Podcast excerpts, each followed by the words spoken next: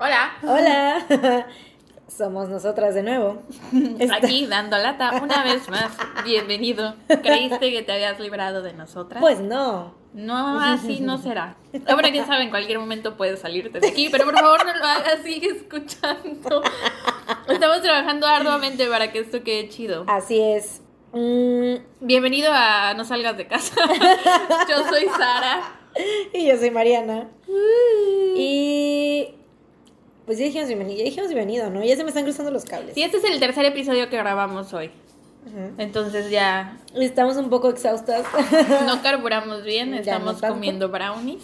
Eh, pues bueno, ahora me toca empezar a mí. Este tercer episodio estaremos, lo haremos un poquito más breve porque los últimos dos duran más de una hora. Bueno, esa va a ser nuestra intención.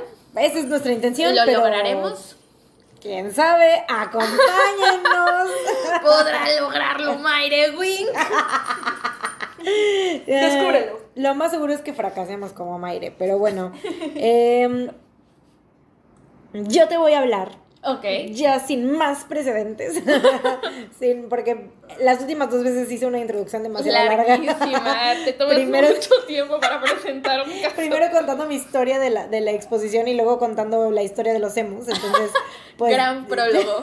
¿Sí son los prólogos? Sí, prólogo. Gran prólogo. Sí, me emociono mucho con los prólogos. Bueno, eh, te voy a hablar de, este es el que te decía, yo pensé que era para mañana, pero no, este es de ahorita, el que te decía que sale en The, The Alienist. Ajá, sí, sí. Conozco la serie, pero nunca la vi. Sí, yo tampoco la he visto, pero solo sé que sale ahí. y este niño es, sale en El Alienista y también es el que vi, eh, lo conocí por el libro que te dije que era como más un catálogo que había comprado. En tu morres, pubertad. En mi pubertad. Y este, él es Jesse Pomeroy, alias el niño asesino. No lo conozco. ¿No conoces a Jesse Pomeroy? No tengo idea quién es, pero me suena que es un niño asesino. Asesino. tengo el presentimiento, mi tercer ojo me lo y dice. Y un niño muy pinche feo. ¿En serio? sí, era feo como la chingada. Ah, recuerden que eh, todas las fotos de los casos, bueno, fotos relevantes de lo que les contemos en los episodios. O sea, no lo dijimos. Ya sé, este, se las vamos a poner en nuestro Instagram que es arroba no salgas de casa. Probablemente no hemos hecho la, la cuenta. Mejor no digas. ¿Quién sabe si ya está ocupado el arroba? Mejor no digas, pero en la descripción les ponemos el Ajá, sí, sí. O ya lo sabrán para entonces porque este es el tercer episodio, entonces probablemente, quién sabe, ¿no? Bueno. Bueno, Jesse Pomeroy nació el 29 de noviembre de 1859 en Charlestown, Massachusetts. Eh, sus papás Thomas J. y Ruth Ann Pomeroy. Fue el segundo de dos niños, su hermano Charles Jr. era dos años mayor. Se dice que el padre de familia era un alcohólico que cometía abusos. Por Mm. cualquier motivo que lo enfureciera, llevaba a sus hijos a una cabaña donde los desnudaba y golpeaba hasta que se calmaran, entre comillas. Ah. Así que pues era un señor pues muy violento y eh, ya sabes, típico, ¿no? Excelente Alcohólico. padre. me- sí. Padre ejemplar. ¿1851 o qué año? 1859. Ok. O sea, esto ya te estoy hablando de época, Sí, o sea, los 1800, niños- los 1800. Los niños no tenían derechos en ese entonces. Eh, ni la gente, nadie. Solo los ricos. Sí. Este, de acuerdo a los relatos de la época, la apariencia de Pomeroy inspiraba miedo. Su cuerpo era muy grande para su edad y su cabeza, orejas y rasgos faciales eran poco favorecedores, o sea, feo como la chingada. Su ojo derecho carecía de iris y pupila dándole un aspecto aterrador. Jesse era sujeto, un sujeto retraído y solitario. Durante su niñez fue abusado por los niños de su barrio, otro buleado. Mm. Las señales de su personalidad violenta empezaron cuando torturó y mató a varias mascotas de la familia y los vecinos. Típico. Señal de problemas. Alerta, alerta, alerta. En 1871 y 1872 hubo informes sobre varios jóvenes que eran atraídos a zonas remotas y atacados por un muchacho mayor. El primero fue William Payne, de cuatro años, quien fue hallado de- en una pequeña cabaña un día de diciembre de 1871, colgado de las manos, que estaban atadas con una cuerda suspendida del techo del lugar. ¿Cómo cuántos años tenía Jesse para ese entonces? 12 años. 12 años. O sea, ¿cuántos años tenían los niños a los que mató? Cuatro años. Ah. El primero, William Payne, cuatro años. ah. Eh, su espalda estaba cubierta de laceraciones, o sea, de cortes así. Nunca se denunció a su atacante. Eh, Pero sobrevivió. O lo mató. Sí, o sea, lo hallaron en una cabaña colgando de las manos. Ah, ok, ok. Estaba como torturado nada más. Ah, Eh, me más. imagino que era como que nada más, nada más. Solo eso. Eh, lo que le hacía el papá, pues es- lo estaba, o sea, se lo hacía a él a niños lo, más chiquitos. lo repetía. Es. El siguiente fue Tracy Hayden, de 7 años, en febrero de 1872. Pomeroy lo ató y torturó. Hayden resultó con los ojos morados, los dientes frontales partidos, la nariz rota y el torso cubierto de heridas. No manches. Tras este episodio, la policía solo pudo enterarse que el atacante era un muchachito de cabello castaño. Oye, pero no manches, tenía 12 años. 12 años. Qué horror. Para este entonces ya 13, en, och- en 72 ya 13. Bueno, pero seguía siendo un, niño. Qué horror. Así es. A mediados de abril de 1872, Pomeroy atacó a un niño de 8 años, Robert Mayer. Lo desnudó casi por completo y mientras lo golpeaba con una vara, lo obligaba a maldecir. Mahler reportó que su atacante se masturbaba mientras lo golpeaba. Mm. La policía comenzó a actuar interrogando a numerosos adolescentes de cabello castaño. Por alguna razón desconocida, la descripción de el sádico bribón, como fue llamado desde entonces, derivó en la de un adolescente de barba y pelirrojo. Pero Jesse era lampiño y castaño. What the fuck. Güey, con esto de, de que los golpeaba y los obligaba a maldecir, ¿sabes qué? Me, me, me, me, ¿Te me imaginé como a este como el, el exorcista. Bueno, pero ahorita, ahorita, ahorita más con eso. Eh, el siguiente golpe a mediados de julio fue contra un niño desconocido de 7 años de edad, a quien le fue propinado el mismo tratamiento que a los demás. Una feroz paliza hasta que Pomeroy alcanzó el orgasmo. Güey. Esta vez la policía ofreció una recompensa de 500 dólares a quien ayudara en la captura. O sea, 500 dólares en, En los esa 1800, época. o sea, era un chingo de dinero. Era una lana. Un chingo. En ese momento, Ruth Pomeroy decidió que su familia se mudara al sur de Boston. Se especula que, se sos- que ella sospechaba acerca de la posible responsabilidad de su hijo en los recientes ataques a infantes. Sin embargo, la madre de Jesse siempre permaneció fiel a su hijo y negaría las imputaciones formuladas en contra de él. Seguían todavía, o sea, la señora seguía con el papá, todavía vivían con el señor. Ah. Después de esto, otro niño fue atado, desnudado y golpeado con un cinturón. Esta vez elevó el nivel de sus atrocidades, mordiéndole la mejilla y arañándolo profundamente en la piel. Varias veces le enterró una larga aguja en diversas partes del cuerpo. Intentó inclusive clavársela en un ojo, pero Pratt logró colocarse en posición fetal y cubrirse. Frustrado le mordió una nalga y después huyó. El siguiente fue otro niño de 6 años, este sí Harry Austin. Aparte de la usual golpiza, esta vez empleó su navaja de bolsillo para apuñalar en brazos y hombros a su víctima. Güey, es que Se me los disponía- imagino. Ya sé, se disponía a rebanarle el pene cuando fue interrumpido por unas personas que estaban cerca. O sea, lo cacharon ya. Lo cacharon, sí. Pocos días después, pero no, o sea, lo cacharon entre comillas, o sea, solamente fueron y se le escapó. dijeron, lo, lo, lo separaron, le dijeron así como que, ¿qué le estás haciendo? Y ya lo dejaron ir, así, casual. Ah, 1800. 1800. Pocos días después atacó al niño Joseph Kennedy, a quien a la vez que golpeaba lo obligaba a decir oraciones religiosas, aquí viene lo que te digo que me recuerdo, eh, llenas de obscenidades, tipo el exorcista, de Your mother sucks cocks in hell. Así, eso, eso es, eso es lo que me imagino yo, así. A Kennedy le provocó una fuerte cortada en la cara con su cuchillo y luego lo llevó a la orilla del mar para echarle agua salada en las heridas. Hijo de puta. Robert Gould, de 5 años, fue el siguiente en caer engañado cerca de una estación de trenes. Cuando amenazaba al chico con la punta de su navaja en el cuello, Pomeroy se dio cuenta que era observado por unos ferrocarrileros y tuvo que huir. Este niño, Robert Gould, eh, al que atacó, aportó ya pistas más concretas, como que su atacante era un joven adolescente de cabello castaño y que tenía un ojo totalmente blanco, detalle que no sé por qué los demás omitieron. Tal vez no podían verlo bien.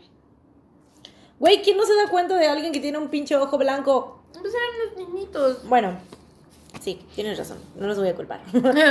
Un día de septiembre de 1872, la policía visitó la escuela de Pomeroy, pero el joven Kennedy no pudo identificarlo entre los alumnos, porque el mismo día en que la policía ha visitado su salón, Pomeroy al regresar a su casa decidió darse una vuelta por la estación policial y al pasar tan cerca fue identificado por Kennedy, quien continuaba con sus declaraciones. Eh. Sí, o sea, este, yo supongo que estaba, el vato este estaba hasta, hasta atrás y yo creo que cerró el ojo, qué sé yo. ¿Su ojo blanco? Su ojo blanco yo creo que Se lo puso un cerró. parche. O fue así como que mm, se tapó muy disimuladamente y... oh, para que no me Se vean. cubrió con el cabello. Emo. Fue el predecesor de los peinados emo. Eh, ajá. A pesar del intenso y severo interrogatorio, Pomeroy se mantuvo tranquilo, clamando su inocencia en todo momento. pero cuando lo despertaron a la medianoche en la celda donde había sido confinado con la amenaza de ser encarcelado por 100 años, Jesse Pomeroy se dio por vencido. Y en aquel entonces la esperanza de vida era como de 40 años. o sea que 100 Esa era una pena muy, muy grande. tres vidas. Entonces, este... eh, al día siguiente fue llevado para que todas sus víctimas lo identificaran. Cuando le preguntaron por qué lo había hecho, solo pudo decir, no pude evitarlo. Ah, Ujú. ¿como cuántos niños fueron más o menos, sabes? O sea, sus víctimas. Varios, muchos. O sea, No, ¿a cuántos niños atacó? No, ¿cuántos fueron? por eso. ¿Por qué me explicas si te estoy diciendo? Ya te dije la respuesta. Esos son nuestros, nuestros, este, nuestras medidas. así, es que a veces no se encuentra la medimos. información en Sí, internet. sí, sí, o Solo sea, no podemos hacer milagros. Sería es, inventar. Así es. Pero bueno, de los que Y me pues platicas, sí, nos inventamos algunos detalles y no, no todo lo que escuchan aquí. embellecemos la historia. Exactamente, no todo, no todo lo que escuchan aquí va a ser 100% real. Obviamente ten- vamos a tener errores, pero bueno, Espera, pero más o menos me contaste como de ocho niños, ¿no? más o menos. Ok. Eh, la sentencia fue el ingreso a un reformatorio juvenil hasta que cumpliera 18 años. El Lyman School en Westboro, Massachusetts. Se convirtió en hogar de Jesse Pomeroy desde ese entonces. El periódico The Boston Globe cubrió esta historia diciendo, entre otras cosas, que Jesse era un deficiente mental. Mientras Jesse cumplía su condena, su madre hacía campaña por la liberación y exoneración de su hijo, enviando cartas a las autoridades y a quien estuviera dispuesto a escuchar su punto de vista. Después de 15 meses de encierro, el Comité de Libertad Condicional aprobó su salida. Verga, güey. Pero es que eso está mal. No fue a un niño. Fueron, fueron, fueron un varios, chingo. pero no, o sea, no los habían matado. Todavía no llegaba a ese punto, pero sabes, o sea, güey, es como que, güey, tenemos, o sea, obviamente ese niño tiene pedos, es violento, o sea, puede llegar a ser algo peor. O sea, Sí. no lo ha hecho, pero güey, puede ser algo peor. Sí, sí. Pero en ese entonces yo supongo que era como de que, bueno, no los mató. Pero de todos modos, Pero sí, debió ajá, haber estado obvio, ahí. obvio. O sea, bueno. hubiera sido un niño, pues dices, bueno, ok, se le Fueron chispoteó. un chingo, fueron un chingo. Pero no mames. Bueno. Fue la cantidad exacta de un Ocho. chingo. la cantidad exacta de un chingo. Eh, en febrero de 1874, a los 14 años, Pomeroy salió en libertad condicional. Su madre y su hermano prometieron vigilarlo. Su Eso es como que, ay, ya, gracias, lo vamos a cuidar. No le voy a quitar la mirada de encima a partir de ahora. a partir de ahora. No se preocupen. Sí. Eh, su madre y no, su madre tenía una tienda de confección y su hermano Charles vendía periódicos. Pero no pasaron ni dos meses de la libertad de Pomeroy cuando la oportunidad se presentó a la puerta de la tienda de su mamá. El 18 de marzo de 1874, o sea, esto ya tenía como del el año y cachito que estuvo en prisión, pues yo supongo que traía un chingo de ganas de volver a hacer ese tipo de cosas y sacar su violencia otra vez, ¿no? Eh, el 18 de marzo de 1874 llegó la niña Katie Curran de 10 años a preguntar por un cuaderno de notas. Pomeroy le dijo que quedaba un cuaderno y Atrás. que tenía que buscarlo en el sótano. Mm. Katie lo acompañó confiada. Ah. Fue sometida velozmente por Pomeroy, quien con su navaja de bolsillo la degolló brutalmente. Después de asesinar a la pequeña Katie, ella fue a la primera a la que asesinó. O sea, fue literal, acababa de salir y o sea, no tenía ni dos meses y, o sea, el primer ataque que hizo ya fue extremo, ya no fue nada más tortura, ya la mató. Em, después de asesinarla, se lavó la sangre y regresó al puesto a seguir trabajando como si nada hubiera Y dejó el cuerpo ahí. El cadáver permaneció donde lo había dejado sin que nadie notara nada extraño. La madre de Curran comenzó a buscarla a la hora de que la niña había salido de su casa, pero apareció un testigo que aseguró haber visto a Katie eh, como Katie había sido introducida a un vagón de tren. Mm, La policía determinó que se trataba de un secuestro y el caso quedó congelado. no manches. Cuando el cuerpo fue descubierto, su avanzado estado de, descos- de descomposición hizo muy difícil conocer el grado de daños que había recibido, porque pues los 1800. Sí, oye, pero ¿y la mamá? ¿No era su tienda? Obviamente la mamá lo solapó, güey, lo solapaba y muy seguramente le ayudó a encubrir el cadáver. Un niño llamado Harry Field se salvó porque otro chico lo vio junto a Pomeroy y pues obviamente temiendo que lo identificaran lo dejó ir. Eh, Horace Millen, que tenía cuatro años, lo llevó a una... eh, Cuatro años. cuatro años. Eh, Pomeroy lo llevó a una pastelería por un pastelillo que se fueron comiendo ambos durante el camino a la zona pantanosa del sur de Boston. Esta vez numerosos testigos vieron a la inusual pareja de hermanos, entre comillas, pues pensaban que era su hermano, caminar por las calles y fuera de la ciudad. Pomeroy atacó al niño con su cuchillo de bolsillo. De acuerdo al reporte del forense, había numerosas heridas defensivas en brazos y manos. Se contaron hasta 18 heridas en el tórax, un ojo apuñalado y heridas profundas en el escroto. Ah. El 24 de abril de 1874, unos niños que jugaban en la playa descubrieron el cuerpo en la bahía de Dorchester y de inmediato avisaron a unos hombres que cazaban patos cerca. Temporada de patos. Temporada de patos. Temporada de conejos. De inmediato, las sospechas recayeron sobre Pomeroy. Lo buscaron en su casa y a pesar de las protestas de su madre, el chico fue arrestado. Fue llevado a ver el cuerpo de Millen y le preguntaron si él había cometido el asesinato. En la investigación oficial a Pomeroy se le negó derecho a un abogado. Después de la detención de Pomeroy, la señora Ruth Ann vio quebrar su tienda de ropa y la vendió.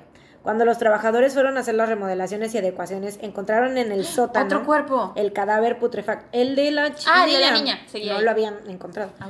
El cadáver putrefacto de Katie Curran enterrada en un montón de cenizas. No hubo una sola duda acerca de la culpabilidad de Pomeroy en la muerte de la niña, quien aceptó los cargos. El caso Pomeroy fue escuchado en la Corte Suprema Judicial de Massachusetts el 9 de diciembre y el 10 de diciembre de 1874. En el juicio, el fiscal general abogó por un veredicto de culpa en asesinato de primer grado. En su alegato final instó a un cargo de asesinato con alternativa de atrocidad extrema, que de acuerdo con la ley de Massachusetts es asesinato de primer grado, pero difiere del cargo original en la obligación de premeditación. Eh, la pena impuesta a los asesinos en el estado de Massachusetts era la horca, en ese entonces, 1800. La defensa de Pomeroy se concentró en el crucial debate acerca de su locura, otra vez. Pe- muy, o sea, vaya, muy común en este tipo de casos, porque era un morrito. Pero quedó definitivamente establecido que Pomeroy conocía y admitía que sus actos estaban mal, por lo que la batalla legal fue perdida. Pomeroy fue declarado culpable el 10 de diciembre de 1874 con la recomendación del jurado de misericordia a causa de la juventud del prisionero. Mm. El abogado de Pomeroy, Charles Robinson, presentó dos excepciones que fueron anuladas en 1875, momento en que Pomeroy fue sentenciado a la horca hasta la muerte. Sin embargo, ningún gobernador se atrevió a firmar la sentencia. Porque Era muy niño. difícil para las autoridades ejecutar a un niño de 14 años. Pero era un hijo de puta. Pues sí, pero vaya, de- tenía 14 años, entonces es como que era, eh, ¿cómo se llama? Eh, Sí, algo ético, ¿no? ujú, o sea, Choque como- moral. Ah, exactamente. Pero, por ejemplo, el caso de hace, del episodio pasado, el de Alice. Alisa. Alisa tenía 15 años. Ella tenía cuando- 15. Y fue una niña. Tenía 15, pero cuando le dieron la sentencia ya tenía 18. Por eso fue que alargaron el juicio para tratarla como mayor. O sea, los dos merecían castigo, pero es injusto que este güey. ujú. Oh. Otros tiempos. Obviamente en estos tiempos yo creo que pues para nada, o sea, obviamente lo tratan como adulto y bye, porque si fueron Sí. eh, varias, o sea, varios casos, ¿no? Y más que nada, pues la muerte de la niña de cuatro años. No había, eh, y, pues es que la- también no había precedentes en la historia penal de la nación de que De un, un niño, niño de que hiciera 14 eso. años, que, de que lo sentenciaran a muerte. Ah, pues. ok. Ujú. Eh, no, o sea, tan joven nunca, jamás. O sea, fue el primer, fue- él fue el primerito. Ujú. Finalmente, el gobernador Alexander Rice tomó una decisión tras escuchar el veredicto de un panel de asesores, quienes recomendaban la ejecución como solución final a este molesto asunto público. Rice aceptó que el castigo debía ser ejemplar, pero no la pena capital. Sin publicar su decisión, impuso la cadena perpetua para Pomeroy, misma que debía ser cumplida en solitario. Durante, Oh. sí, durante su encarcelamiento, la única persona en visitar a Jesse Pomeroy fue su madre, obviamente. En 1917 su castigo fue atenuado y se le permitió reintegrarse a la población general de la prisión. En 1929 fue removido de Charlestown para llevarlo a un hospicio de la policía, donde pasó los últimos dos años de su vida plagado de enfermedades y en extrema agonía. Mm.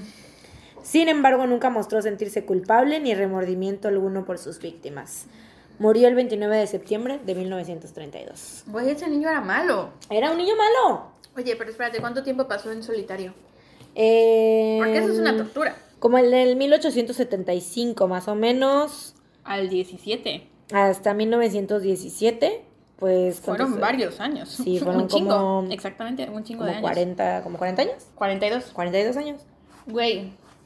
Ok. El niño. Pedos. Lo bueno de que le dieron. O sea, es que podías pasar por dos. O sea, podían suceder dos cosas. De que luego les dicen, no, pues no le vamos a dar pena de muerte porque tal y tal y tal. Pero después los dejan ir en libertad condicional. Que dices, no mames. como cuando lo dejaron libre, porque no había matado a nadie, se esperaron a que matara a alguien para liberarlo, ¿no?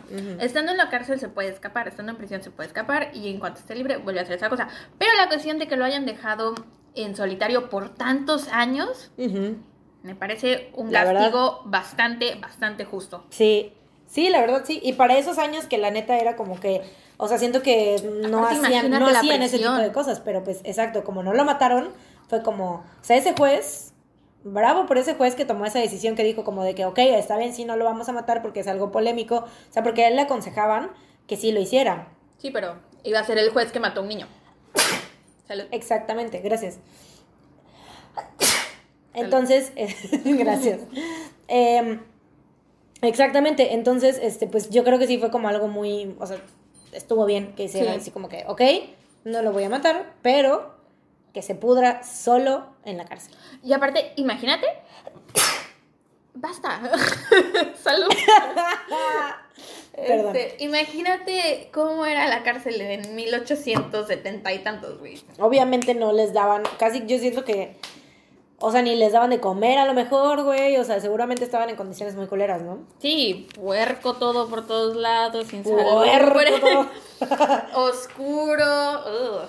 Y Exactamente. Massachusetts es un lugar muy frío. Pero solo, güey, o sea, te vuelves loco. Qué y aún así nunca mostró remordimiento ni arrepentirse ni nada. O sea, por mucho que estuvo todos esos 42 años ahí y nunca fue como de que, güey, ¿sabes qué? Me I'm encontré a mí mismo y me arrepiento. No, nada, nunca.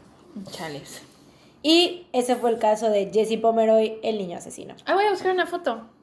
No, no lo Feo como la chingada. Jessie con doble E o solo con E. Doble S. Doble S. Jessie Pomeroy. Ah, solo hay dibujos. Sí, porque pues 1800, güey, no había Pero fotos. no se ve feo, se ve como un niño. Era feo como la chingada. O sea, yo me lo imagino, o sea, estaba Yo lo grande. veo como un niño. Es que ese, ese siento que está muy. es- ese, ese retrato, entre comillas, está muy. Hay una película. Ah, Alienist. No, es el episodio de Alienist, Sí, que sí, sale sí, ya. grande con el ojo blanco. Chanfle. Wow. Ah, ok. Ahora yo te voy a contar a ti, bueno, a ustedes, la historia de las muertes por paracetamol en los años 80. Eso me dio mucha risa. Sí, me acuerdo cuando dije que iba a contar esto, te dio risa. Dije, es como. O sea, fue algo que sucedió. Tipo, ¿viste alguna vez los videos en Twitter de hace como un año? Creo que la gente iba al súper, bueno, sobre todo los morritos, iban al súper y agarraban un bote de helado, le escupían o lo babeaban y lo ujú. volvían a poner en el congelador. Algo así pasó, pero Con paracetamol. peor y con paracetamol. What? Ok. O sea, pero esto fue en un. Bueno, ok, mejor te dejo que lo digas. ok, ok. Em, era Chicago, 1982. Eso te iba a preguntar. Imagínate. ok. Picture yourself. em, los medicamentos y la gran mayoría de los productos en aquel entonces no traían el sello de seguridad que traen ahora. De hecho, por esta historia se empezaron Sí, a usar sí. los sellos de seguridad, que si compras algo y no trae el sello o el sello está violado, te dicen, o No sea, si lo compres. compras, pues ahí tú, pero no lo compres porque nosotros nos responsabilizamos. Ujú. Em, ok. Todo esto sucedió en el transcurso de un día y medio. Comenzó el 30 de septiembre de 1982. Mary Kellerman era una niña de 12 años, estaba resfriada y sus padres le dijeron que ese día no iría a la escuela, que se quedara a descansar para que así se recuperara y le dieron un eh, Tylenol súper fuerte. El Tylenol es el paracetamol, pero en inglés. Entonces, a lo largo de esta historia voy a decir Tylenol, a veces voy a decir paracetamol, pero me Pero refiero a lo mismo. lo mismo. Ajá. Le dieron una cápsula de Tylenol em, para que se sintiera mejor. Al poco rato comenzó a sentirse súper, súper mal. Se desplomó en el piso, la llevaron al hospital y murió a las 9.56 de la mañana. O sea, en ese mismo. Sí, fue, fue, minutos tran- después. ¿Fue transcurso de una noche o en- fue en la mañana? No, todo? en la mañana se Ah, no, porque dices que, que no, que no fue a la escuela y que no sé qué. Ujú. O o sea, Fue súper rápido. de minutos. Eh, ese mismo día, Mary Reiner, de 27 años, que tenía poco de haber dado a luz a su cuarto hijo, estaba en su casa en recuperación del parto. Se sentía pues incómoda, estaba, acaba de parir. Y pues se tomó un Tylenol para el dolor y murió enseguida de lo que creían había sido un paro cardíaco. El siguiente en morir fue Adam Janus, de 21 años. Él era trabajador de una oficina postal. El 30 de septiembre pidió el día para quedarse en casa.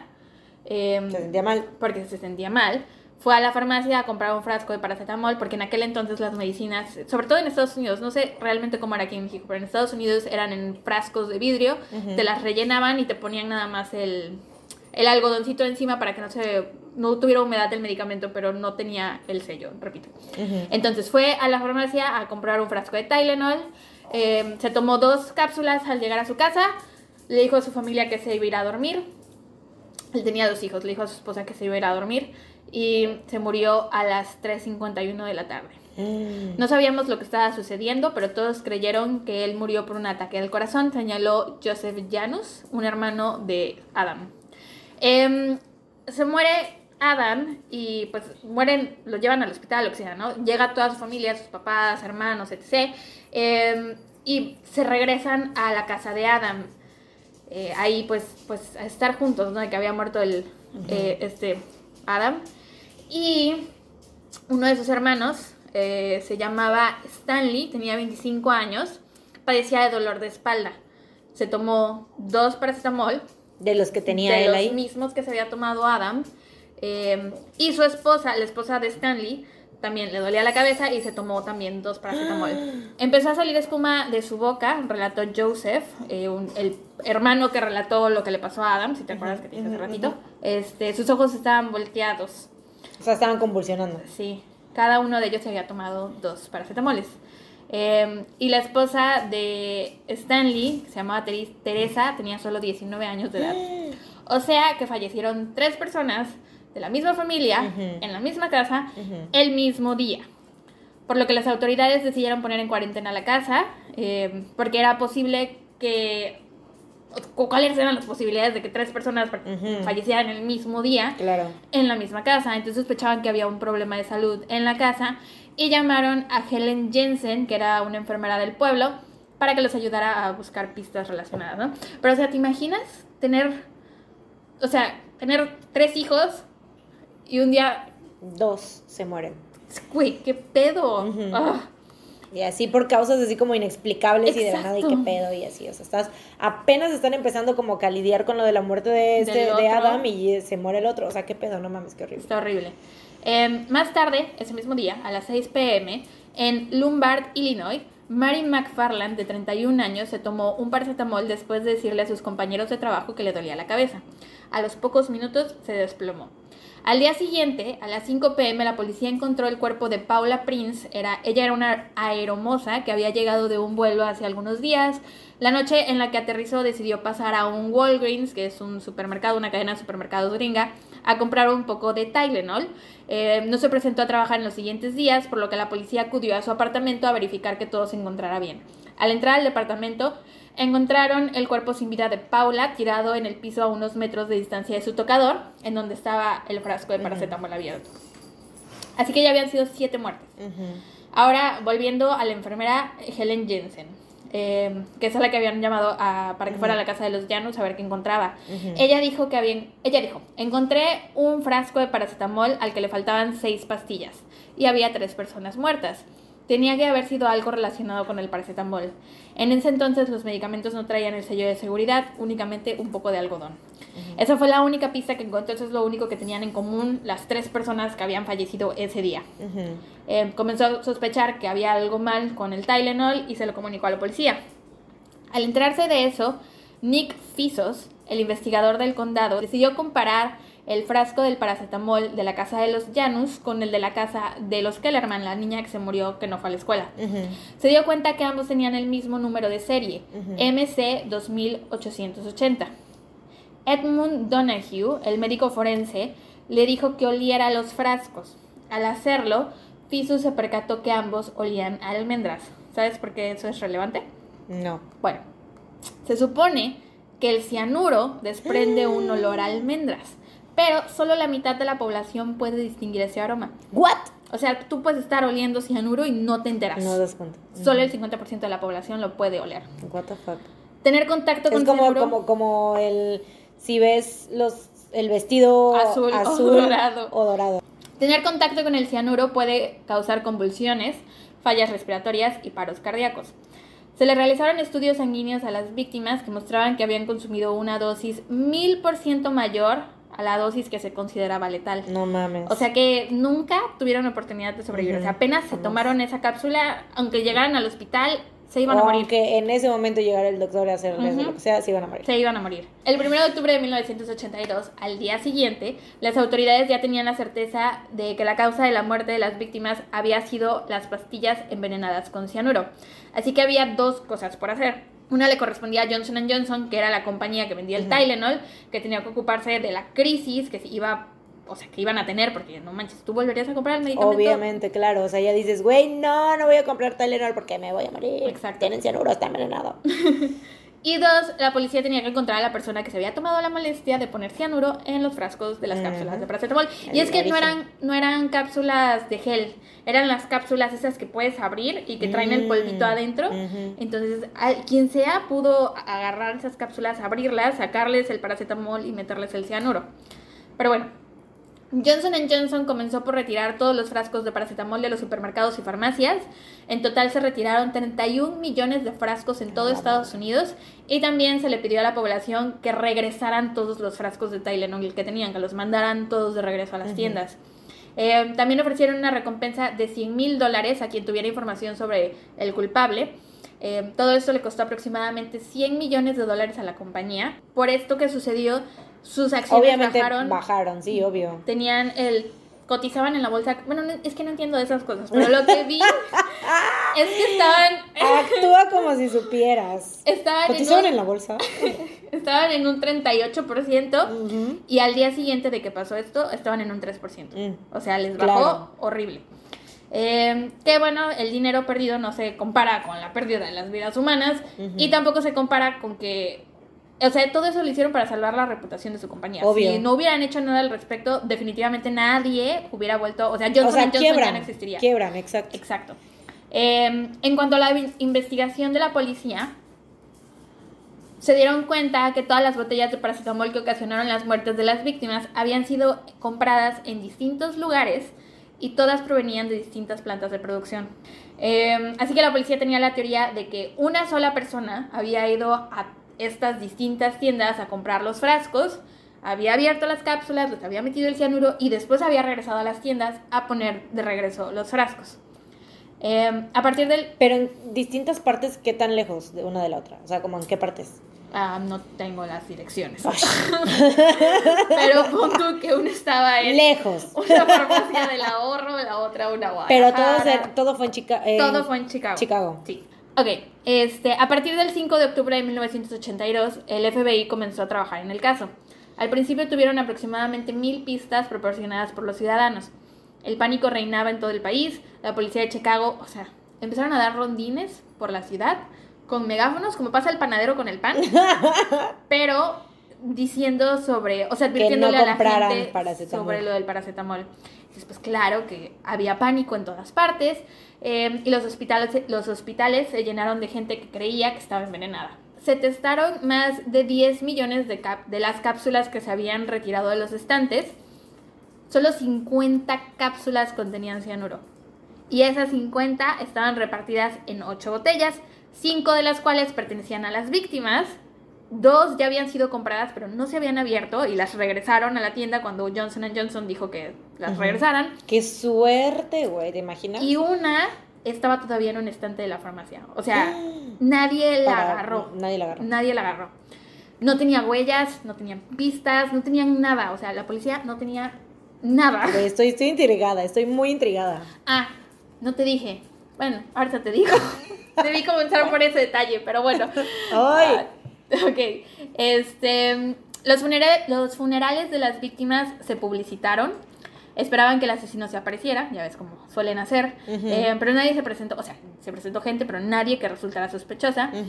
Interrogaron a trabajadores de las plantas de producción, a los Claro. transportistas, a los que trabajaban en farmacias, a personas que habían asaltado la farmacia días anteriores, a gente que había sido da- dada de alta en hospitales psiquiátricos, pero al final nunca dieron con el culpable.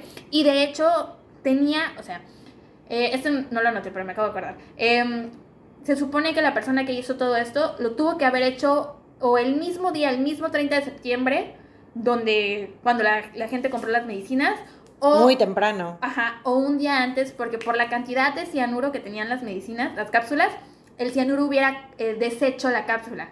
Mm. Entonces, no, esas, esas botellitas no estuvieron más de 24, 48 horas en los estantes. O sea, esa persona ese día fue de tienda en tienda haciendo eso, o el día antes. Em, Nunca, o sea, nunca lo atraparon. nunca lo atraparon. Que- creo que por ahí debí comenzar. Es ¡Ah! el caso, este, ¿cómo se dice? Un cold case. Ajá, sí, caso frío. Ajá. Este, sí tuvieron varios sospechosos. El primero fue Roger Arnold, de 48 años, que tenía muchas conexiones con las víctimas, o sea, trabajaba en una de las farmacias, o conocía al papá de otra de las víctimas, o había pasado por ahí ese día. Este, aparte, la policía entró a su casa y encontró libros sobre cómo cometer un crimen, o sea, tipo How to for Dummies. Exacto, pero sobre crímenes. Eh, también encontraron equipo para experimentos químicos Ay, obvio era él. y polvos sospechosos, pero no había señales de cianuro por ninguna parte. ¿Y él a qué se dedicaba? Mm, eh, trabajaba en una farmacia. Mm, Creo. Bueno, entonces eso igual y como que se, se, se Relaciona, relaciona o sea, de los químicos y eso, pero no, quiero creer que sí fue él. Roger se negó a que lo interrogaran con detector de mentiras, y como la mayoría de la evidencia en su contra era circunstancial, la policía no tenía mucho para procesarlo. es que también, ¿sabes qué? Con los detectores de mentiras yo he visto que hay como mucho error. O sea, Y y sobre todo en esa época, engañar. los ochentas, los puedes engañar o luego puede haber como que ciertas señales de tu cuerpo que te, que a lo mejor te hacen una pregunta y como te incomoda o te Ajá, hace algo, pues alteras. puede como que hacer esa reacción que no es que estés mintiendo, Pero sino que, algo te dio o, sea, o algo hizo en tu organismo. Entonces, sí, yo la neta yo estoy muy en contra de. O Sí. sea, bueno, no muy en contra, pero, o sea, no lo tomarías. Ajá, o sea, se me hace como que muy, o sea, no, Inexacto. no, exactamente, se me hace demasiado inexacto. Este, ajá, se negó a tomar un detector de mentiras y la mayoría de la evidencia era circunstancial, por lo que la policía no tenía mucho para procesarlo. Pero, aún así, este hombre, Roger Arnold, terminó yendo a la cárcel porque mató a otro hombre llamado John Stanisha. What? Eh, Todo comenzó, o sea, Roger se volvió sospechoso porque una noche en un bar hizo un comentario sobre los asesinatos, quién sabe qué dijo, y alguien que lo escuchó, este hombre se llamaba John Stanisha, le dio como pues el pitazo a la policía, le dijo, oye, deberían de checar a fulanito de tal. Eh, Roger se enteró que John había hecho esto, digo que John había hecho eso, y lo mató, le disparó, lo mató. Lo sentenciaron a 30 años de prisión, pero salió antes bajo libertad condicional. Pero aún así, fue a la cárcel. Güey, pero, o sea, ¿por qué vas y matas porque alguien dice algo? Yo digo que sí fuese güey. ¿Quién sabe? Faltan otros Yo creo que, pero güey, o sea, porque cómo vas y, o sea, tú dices algún comentario así de que, ay, no sé qué, y este vato da el pitazo y, güey, vas y lo matas, o sea, Pues es que hay gente loca. Aparte, es algo con que- demasiado, pero pues, güey, o sea, si hace, si, o sea, si está lo suficientemente loco para matar a ese güey nada más porque dijo algo, obviamente, pues igual y sí pudo haber. Ah, yo digo que sí fue. Bueno, espérate. Aparte, con que te vuelvas sospechoso en una investigación, te prácticamente te arruina la vida. Entonces yo no estoy segura si fue él. Tampoco digo que, ok, yo también hubiera matado al John Stanisha, pero sí puedo entender que estaba obviamente emputadísimo porque, pues, te arruina la vida. Con, o sea, nadie te quiere contratar, nadie confía en ti, porque eres un sospechoso. Bueno, pasando al siguiente sospechoso, era Ted Kaczynski. ¿Sabes quién es Ted Kaczynski? Bueno, algún día vamos a hablar de él aquí en este podcast. Es también conocido como el Unibomber. Era. eh, bueno, es que es toda una historia, es todo un show. Este güey era un terrorista que mandaba bombas a universidades. eh, y también tenía muchas conexiones con el caso. Pero mucha gente las considera más como teorías conspirativas. Y no quise mencionarlas ahorita en esto porque si no iba a ser muy, muy largo. Porque aparte tendría que dar el historial de ese güey. Entonces, bueno, si quieren, eh, pueden checar el canal de BuzzFeed Unsolved. Eh, Ujú. Ahí hablan de este, de este caso y mencionan lo de Ted Kaczynski. De hecho, mucha de la información la saqué de ahí. Eh, el último sospechoso fue un contador llamado James Lewis.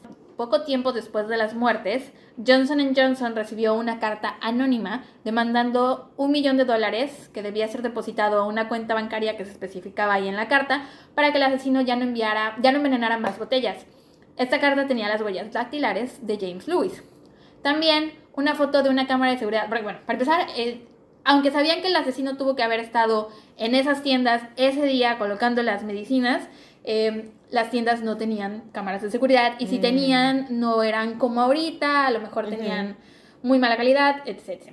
Pero da la casualidad que el Walgreens sí tenía, y no sé si te acuerdas, pero al principio te dije que Paula Prince, la aeromoza, cuando aterrizó, fue al Walgreens a comprar su medicamento.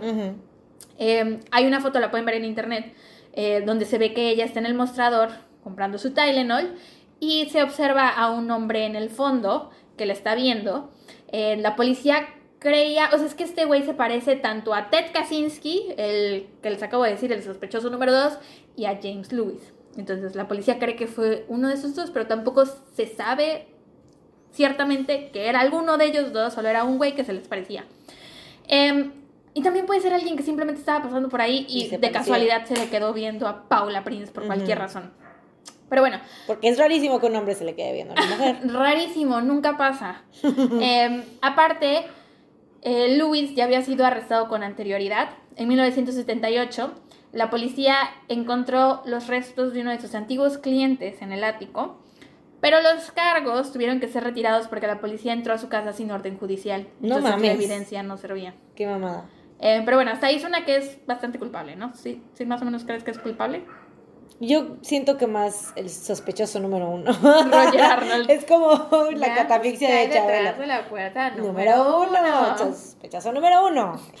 Pero bueno, este, James Lewis. Em, ¿Ves que te dije que la carta traía una cuenta bancaria en donde tenían que depositar el millón de dólares, etc. Eh, bueno, esa cuenta no pertenecía a Lewis, sino a Frederick Miller McCahey, su ex jefe. Al parecer, Luis solo mandó la carta para que sospecharan de su ex jefe, como venganza. Em, al final lo, lo enjuiciaron por extorsión y lo sentenciaron a 20 años en prisión solo por la carta. Em, ¿Qué pedo? Después de este güey, eso tampoco lo noté, pero me acuerdo, leí en alguna parte que escribió un libro, güey. Tiene un libro. ¿Sabes cómo se llama el libro? ¿Cómo? Poison. Poison. ¿Qué pedo? ¿Y de qué es? Es una novela. Es una novela de, de que en una ciudad la gente se empieza a morir porque el agua está envenenada. Mm. Y dio pues su... Pues, pues, cuando escriben un libro la gente da como su gira para promocionar el libro o lo que sea. Este, pues lo, invitaron a varios programas. No sé si su agente le consiguió que fuera programas, yo qué sé. Y la gente, pues obviamente de lo único que le quería preguntar era sobre los casos. Y este güey así, no, yo no vengo a hablar de los casos, vengo a hablar de este libro, que se llama Veneno. que está claramente no inspirado en los hechos. Exactamente. Aunque sea exactamente igual de lo que pasó. o sea, ay, qué pedo, güey. Y pues ya, el caso sigue abierto, creo. La policía no tuvo y no tiene suficiente evidencia para procesar a nadie. A partir de esto se comenzaron a usar más las tabletas en lugar de las cápsulas normalitas esas y también se implementaron las cápsulas de gel al igual que los sellos de seguridad en casi todos los productos. Y esta es la historia de los envenenamientos del paracetamol en los ochentas. ¡Wow! Está cabrón. Muy cabrón. Güey, o sea, yo me hubiese quedado toda la vida sin... O sea, si hubiese vivido en Chicago. Sin comprar Tylenol nunca más. Bueno, no nunca más, pero... O sea, sí hubiese estado muy cabrón, ¿no? Así como de estar en esa época y así de, güey, no, o sea, no me puedo comprar un pinche paracetamol porque están pasando estas cosas porque me puedo morir. Sí. Pero qué, qué, qué mala onda. Y, o sea, que la suerte de que ha de haber sentido las, las dos personas que, regresaron. El frasco y no lo abrieron. Oye, espérate, también leí que sospechaban, bueno, una teoría es que todo esto lo habían hecho para... Em, que lo había hecho la competencia de Johnson Johnson, la mm, competencia de Tylenol. Teoría conspirativa. es una teoría súper conspirativa pero aún así también está muy cañón que Johnson Johnson sigan, sigue existiendo y todavía hasta hoy existe el Tylenol, güey. O sea, después de una crisis como esa, pues es que, güey, la magnitud, la magnitud de, la empresa obviamente pues daba para eso, güey. O sea, se encargaron bien de la situación, ¿no? Deberían de ser una película de esto, estaría muy buena. No, sé si hay. como... Creo que no hay, porque en lo que yo investigué no me salió nada. Debería haber. Y ¿sabes por qué debería de haber? Porque te digo, o sea, pasar como el, la parte de la empresa, o sea, de cómo lo vivieron, o sea, esos, cómo vivieron ese, pues, esas acusaciones, las familias, todas las personas que murieron y también este, los sospechosos sí. y todo lo que se dio como que a causa de... Sería Mm. muy bueno que hicieran una película de eso. Es que está rarísimo. Aparte de que todas las botellas tenían. Venían de distintas tiendas. O sea, todos compraban sus botellas en distintos lados. Aparte, imagínate, tomas una puta aspirina y te mueres, güey. Ujú. No Mames. O sea, porque aparte no es como que te estés muriendo si tomaste Ajá. una aspirina, solamente no, te, te duele un la poquito mal. cabeza, te duele el cuerpo. Etc, ujú, etc. Y hay gente que se mete aspirinas nada más porque, ay. Ujú. O sea, yo, por ejemplo, si, si algo me duele, es muy complicado que me tome un me- una medicina. Solo si tengo cólicos. Ahí sí me, me sí, medico. Pero de que me duele la cabeza, tenga yo dolor de estómago, diarrea, Ah. lo que sea, resfriado, es muy raro que me medique. Yo también me cagan las pastillas. Solamente cuando me está, cuando está por darme gripa, sí me tomo antigripales para, o sea, como para cortármela. ujú. Sobre todo si tengo algún evento importante pronto. importante? la mujer de la, de la alta sociedad, de la fila de la high slice. Este, no, pero sí, eso es lo único, porque de ahí afuera me choca, me choca. A mí, me, me- de chiquita, mi mamá me amenazaba y ya ves que te decían, si no te tomas la Te pastilla, te, voy a llevo que te meter un inyecten. Ah, Claramente nos amenazaban de diferentes maneras. a mí me amenazaban con un supositorio. Bueno, eso también. Pero no, me amenazaba más con que me decían que me iban a llevar a que me inyectaran. Y yo siempre decía, pues sí, llévame, prefiero que me inyecten a que me a, A tomarme tomar una, una pastilla. pastilla. Y es la fecha que, o sea, a mí no me molesta nada así de que me inyecten o que me metan así. lo- no- nunca me ha, nunca he sido, o sea, de- para sacarme sangre y eso, siempre es como que, ah, adelante. A mí sí me da cosa. Sí, no. Pero bueno, esa fue Pero la bueno. historia de los asesinatos, las muertes de paracetamol en los 80. Muy bien. Sí, por los asesinatos. Y eso fue justamente lo que pasó ahorita. Bueno, no a tal grado, pero los idiotas que iban a los supers a agarrar los trastes de Ujú. helado, a chuparlos, güey, A escupirles. van a hacer que ahora el puto helado traiga Ariana más Grande plástico. lamiendo donas. No me importaría O sea, comerme una dona. Bueno, la por Ariana Ariana Grande. A nadie, a nadie. Pero no manches. sí. Pero sí, qué malo. Ya qué sé. culero. Pero bueno, fin. Tenemos que encontrar la forma de terminar esto más alegre, porque Ya siempre terminamos súper deprimidas, Sí, súper exhaustas y bajoneadas. Así es. Siempre en el mundo. Bueno, Eso no tomen paracetamol. No. No lo hagan. Ah, No pues, envenenen a la gente Y tampoco. no envenenar a la gente. Y tampoco salgan de casa. Bye. Adiós.